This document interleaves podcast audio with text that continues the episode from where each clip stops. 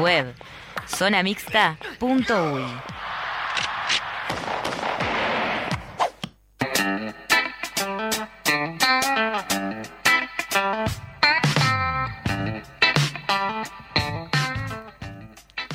Bueno, y arrancamos con este segundo bloque, eh, ya para meternos un poquito en la, en la previa del partido del viernes, Uruguay-Chile, Estadio Centenario, y vamos a recibir contacto telefónico desde Chile, desde Valdivia, a el colega Enrique Corbeto, que ya está con nosotros. ¿Cómo estás, Quique?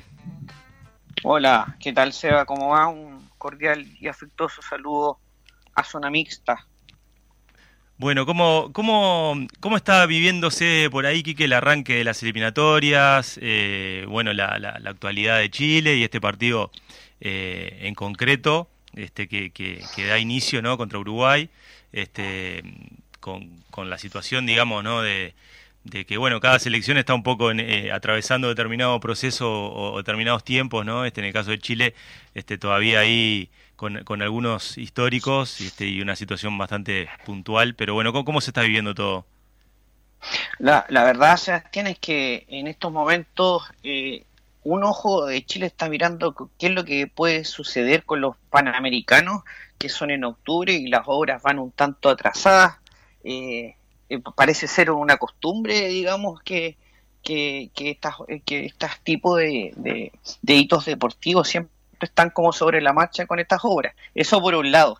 Y por el otro lado, claro, eh, la afición deportiva está muy pendiente de lo que pueda pasar eh, con este primer partido entre Uruguay y Chile, eh, un nuevo proceso de Eduardo Berizzo, pero que también eh, no hay mucha expectativa, esa es la verdad. Eh, no le ha ido muy bien a Chile y basta también con ver los números eh, de visita con Uruguay, ¿no? Entonces, por aquí tengo el, el, el, el, catastro y el mejor resultado que ha logrado Chile es el, para las clasificatorias de Sudáfrica 2010, que fue un empate a dos. Entonces, y precisamente cuando eh, Marcelo Bielsa dirigía eh, a Chile. Entonces, Ese fue el partido de los goles eh, de Salas, ¿no? Sí. Estuve presente Sí, en el estadio. Sí, histórico como sí, Salas, sí, ya, sí. veterano.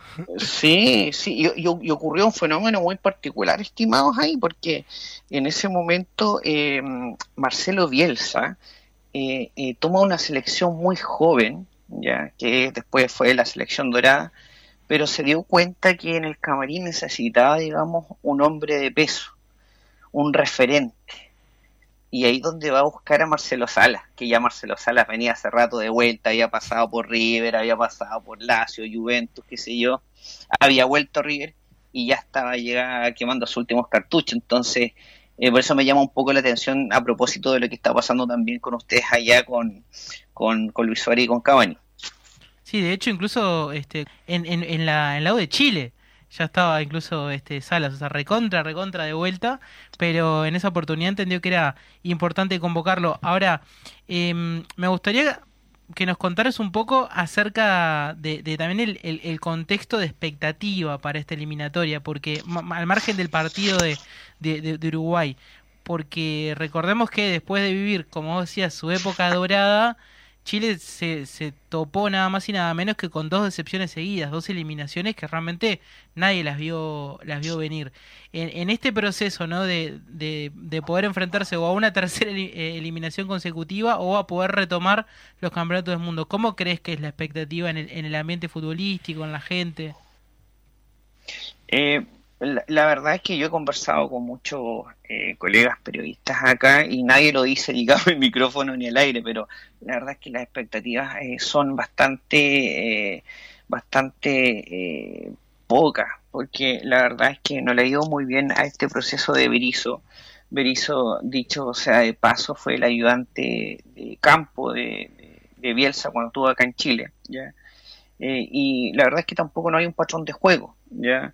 Eh, no se sabe mucho a qué es lo que juega Chile, más allá de que, eh, y por aquí puede ser la sorpresa de que los jugadores, eh, los jugadores tienen cierto nivel, ya, eh, sin duda no están a la altura de la generación dorada, donde eran jugadores increíbles que estaban militando en los mejores eh, equipos en su momento, uno puede hacer un poco un, paneo y, darse cuenta un poco que la jerarquía de antaño no es la que se ve y la que se observa ahora, ¿ya? Eh, empezando por el, capitán, el, gran referente, eh, el líder con o sin jinete, que es Claudio Bravo, que está ausente, ¿no? Entonces, ya, como decía Fernando Rivera, técnico chileno que también fue técnico de Nacional de Uruguay, los equipos empiezan desde atrás hacia adelante, y ya, ya empezamos ya, eh, este, sí, Claudio Bravo, eh, y los grandes referentes que nosotros, que van quedando, que es Arturo Vidal, que ya viene de vuelta, está en el fútbol brasileño, pero, pero no en un equipo grande, y Alexis Sánchez, que recién renovó con Inter, pero que tiene eh, tres meses sin, sin jugar, y viene entre algodones, viene muy lesionado, entonces, este, esta es, hay una suerte de proceso de recambio, que los, los jugadores de la selección dorada están quemando sus últimos cartuchos y se están integrando eh, nuevos jugadores eh, que no tienen esta presión. Esa es una de las ventajas que tiene Chile respecto a esta eliminatoria, ¿ah? creo yo, que no está sometido a, esa presión eh, por alcanzar el, el, logro de clasificar. Y eso es lo que se, se, se palpa un poco en el ambiente chileno. Eh, Quique, por ejemplo, vos mencionabas la ausencia de Claudio Bravo como un jugador referente absoluto y líder de, esta generación.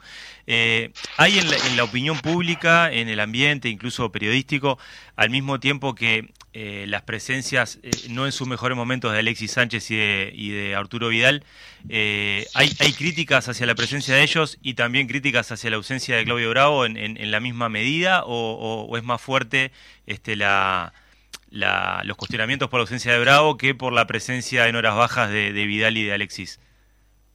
No, el, precisamente por estos días se estaba zanjando una, gran polémica entre el técnico Berizzo y Claudio Bravo, porque en, los partidos eh, amistosos eh, que precedieron a estas clasificatorias, Claudio Bravo, eh, digamos, prefirió ir de vacaciones y descansar a jugar los partidos con República Dominicana y con, y con Cuba, ¿no?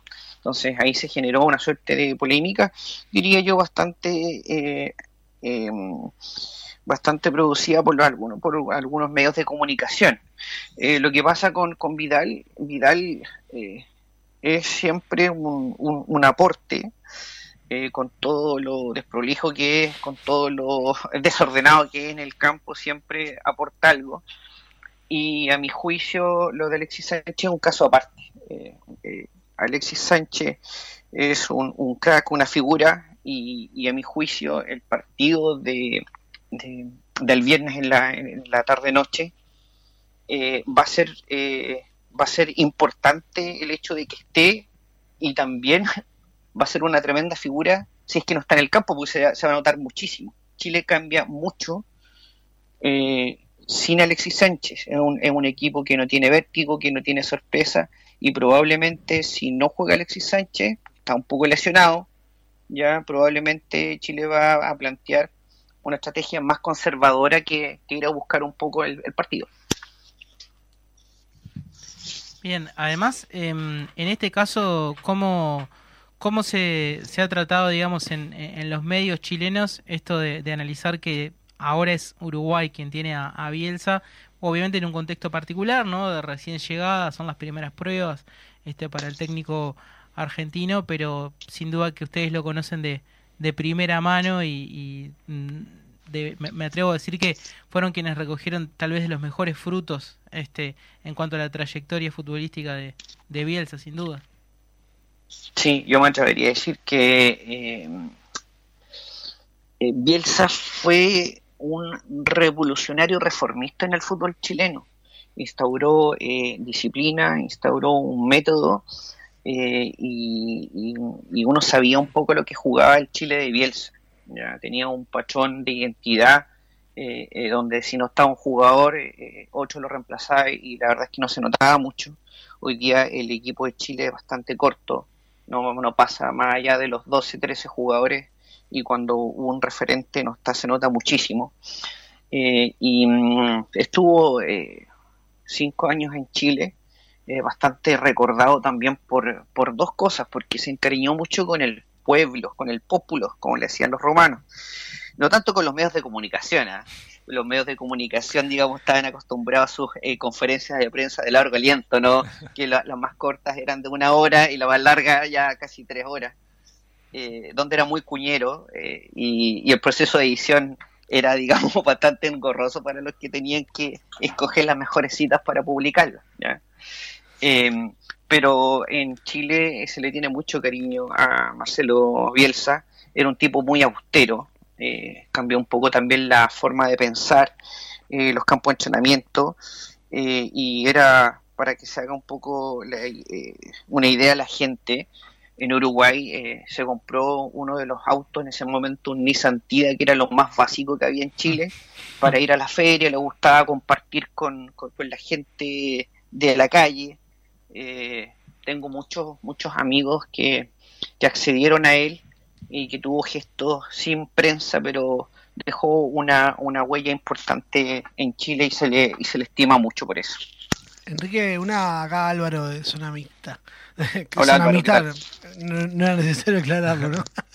este, no, una, una pregunta. Eh, como te habrás enterado que, que, no cito a Luis Suárez en, en este microciclo, eh, en Uruguay, digamos, eso, para cierto sector de, los medios de comunicación, eso generó una gran polémica y, cruces varios. ¿Cómo, ¿Cómo se recibió esa noticia eh, en Chile, tomando en cuenta también, no sé, la imagen que tienen y, y lo que es Suárez como jugador de la selección uruguaya y los partidos contra Chile también?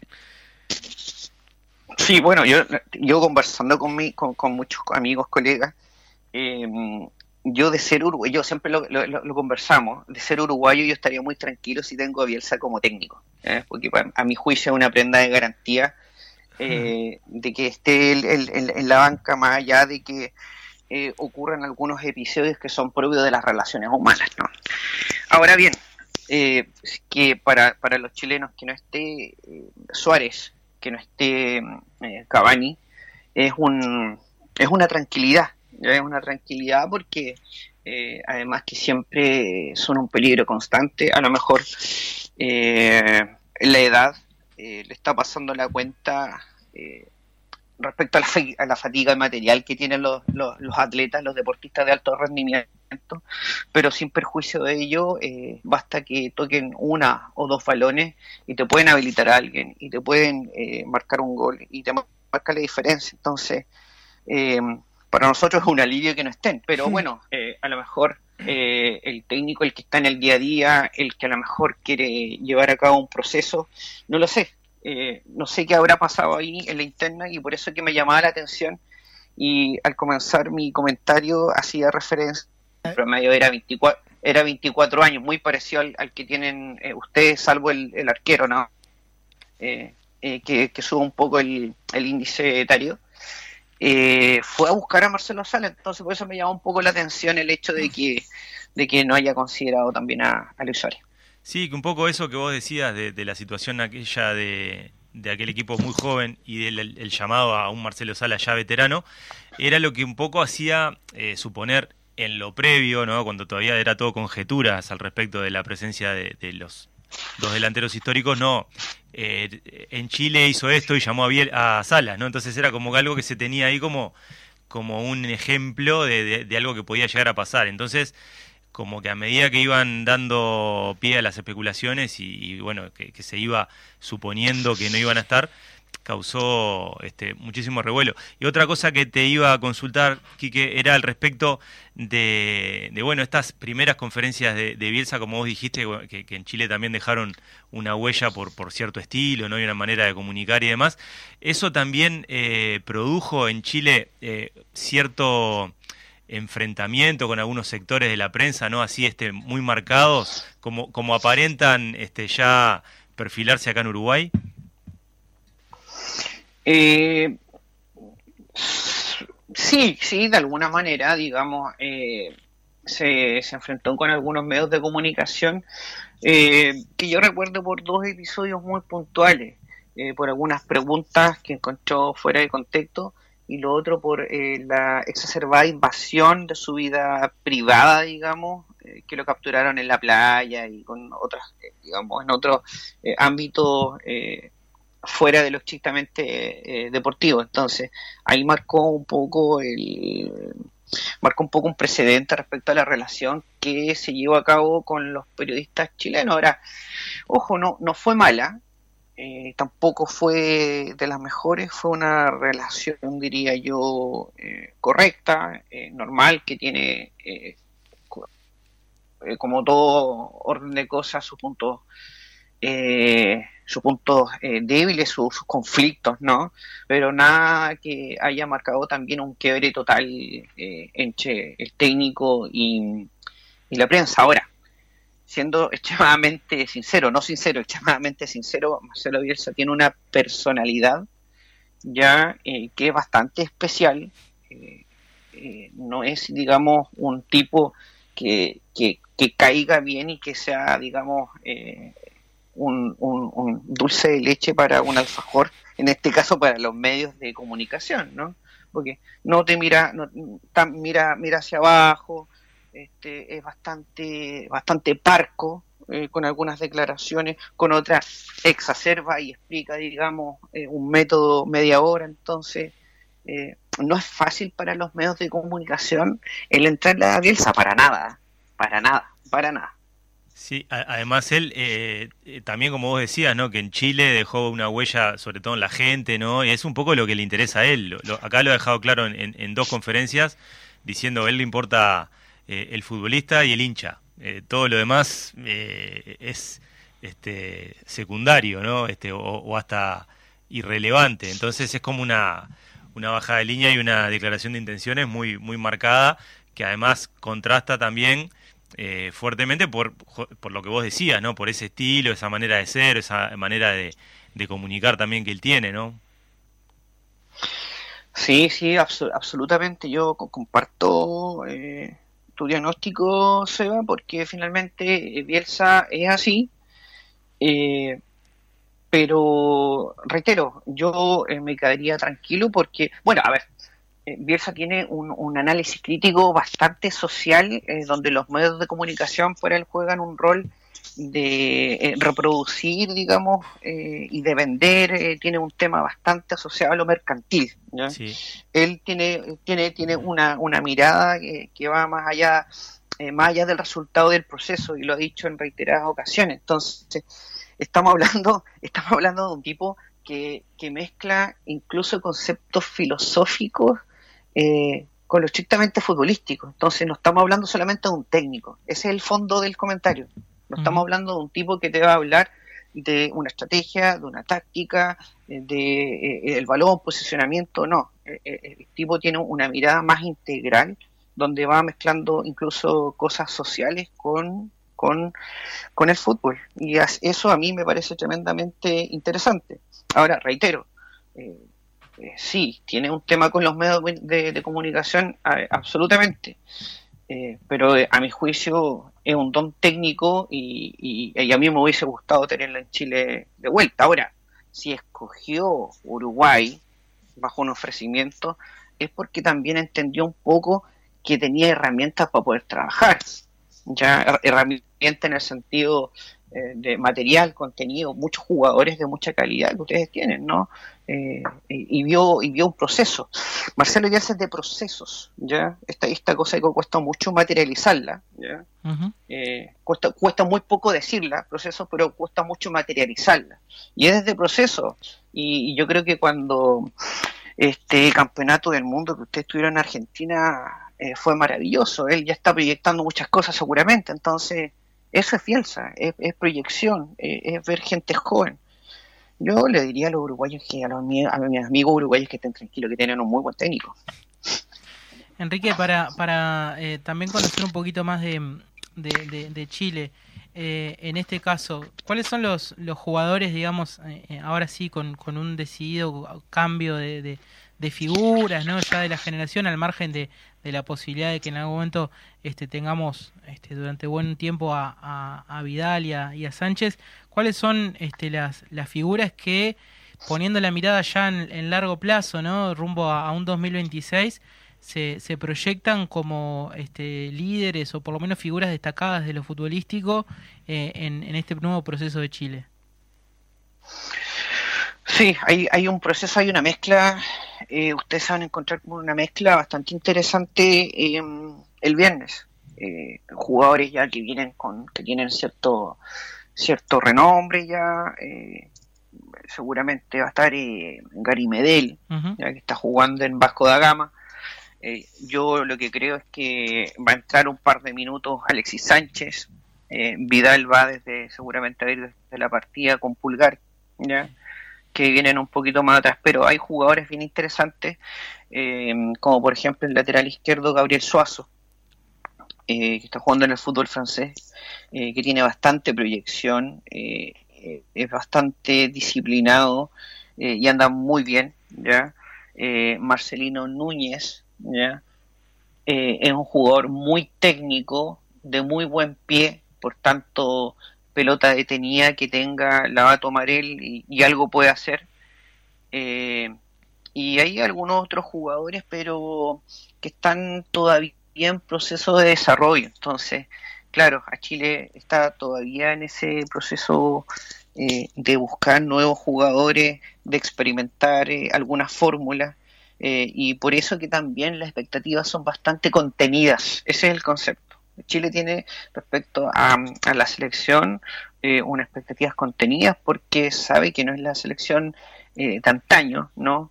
Sabe también que tiene muy buenos jugadores, pero que todavía está buscando la fórmula, un técnico que todavía no la encuentra, que es Berizzo.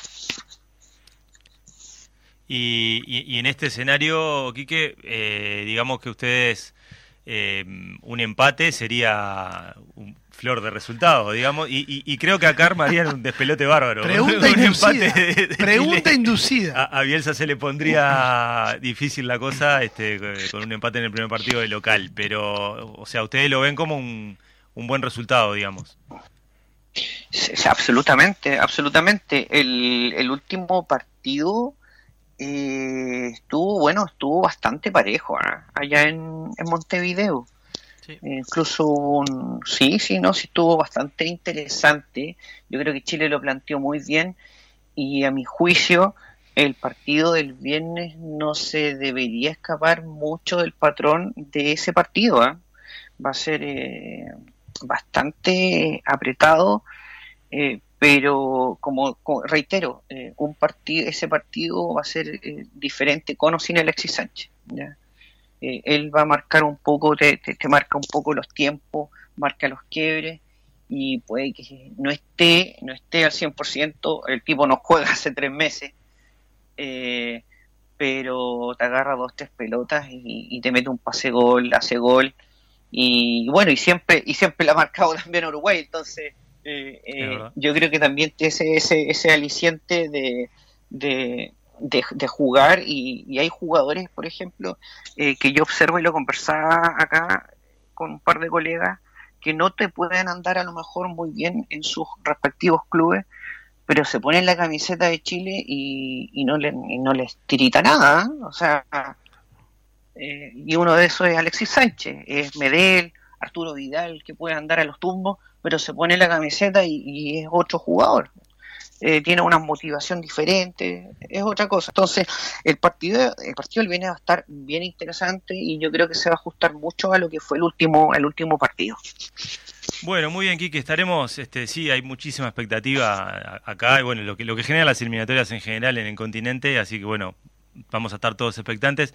Te agradecemos muchísimo por, por este contacto, por estos minutos y, por esta charla. Eh, y bueno, te mandamos un abrazo y bueno, no suerte para el viernes, pero para, para todo lo demás que emprendas, este, sabes que sí. No, por favor, ha sido un verdadero privilegio conversar con usted y estamos a vuestras órdenes para lo que requieran. Les mando un abrazo y que estén muy bien. Muchas gracias, un abrazo, Kike. Un abrazo.